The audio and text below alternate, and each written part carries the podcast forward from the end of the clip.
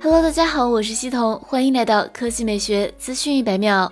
DxOMark 公布了 iPhone 12 mini 的相机评测数据，iPhone 12 mini 最终得分一百二十二分，排名第十四。官方表示，由于 iPhone 12 mini 的相机系统和 iPhone 12相同。因此，在 DxOMark 测试中，他们的得分几乎相同，总体得分、照片、变焦和视频得分均相同，大多数其他属性的差异也很小，可以通过样本差异来解释。但对于对焦而言，iPhone 12 mini 和 iPhone 12差距非常明显，尤其在录制视频时，iPhone 12 mini 的对焦不如 iPhone 12精准。总的来说，iPhone 12 mini 的相机表现还是很不错的。如果是希望拥有小型拍照手机的用户，iPhone 12 mini 是一个不错的选择。但对于相机发烧友来说，iPhone 12 mini 并不合适，因为它没有长焦镜头。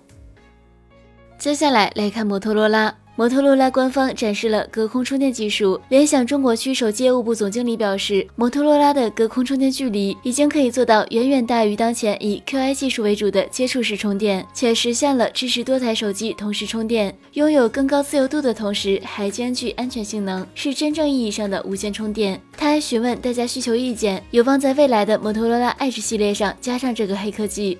视频中显示，当把两台摩托罗拉 Edge 手机放在一米和八十厘米距离处，两台手机都可以进行充电。当用手挡住充电发射器后，两台手机都停止进行充电。移开手掌阻挡后，手机便又开始充电。关于这项隔空充电技术并不能穿透障碍物的情况，陈进称，这是专门为用户健康开发的安全设置，是在功率较大的充电器发射端集成了感应装置，检测到人体遮挡时提供的安全保护。这是工程设计的人机保护常识。好了，以上就是本期科技美学资讯每秒的全部内容，我们明天再见。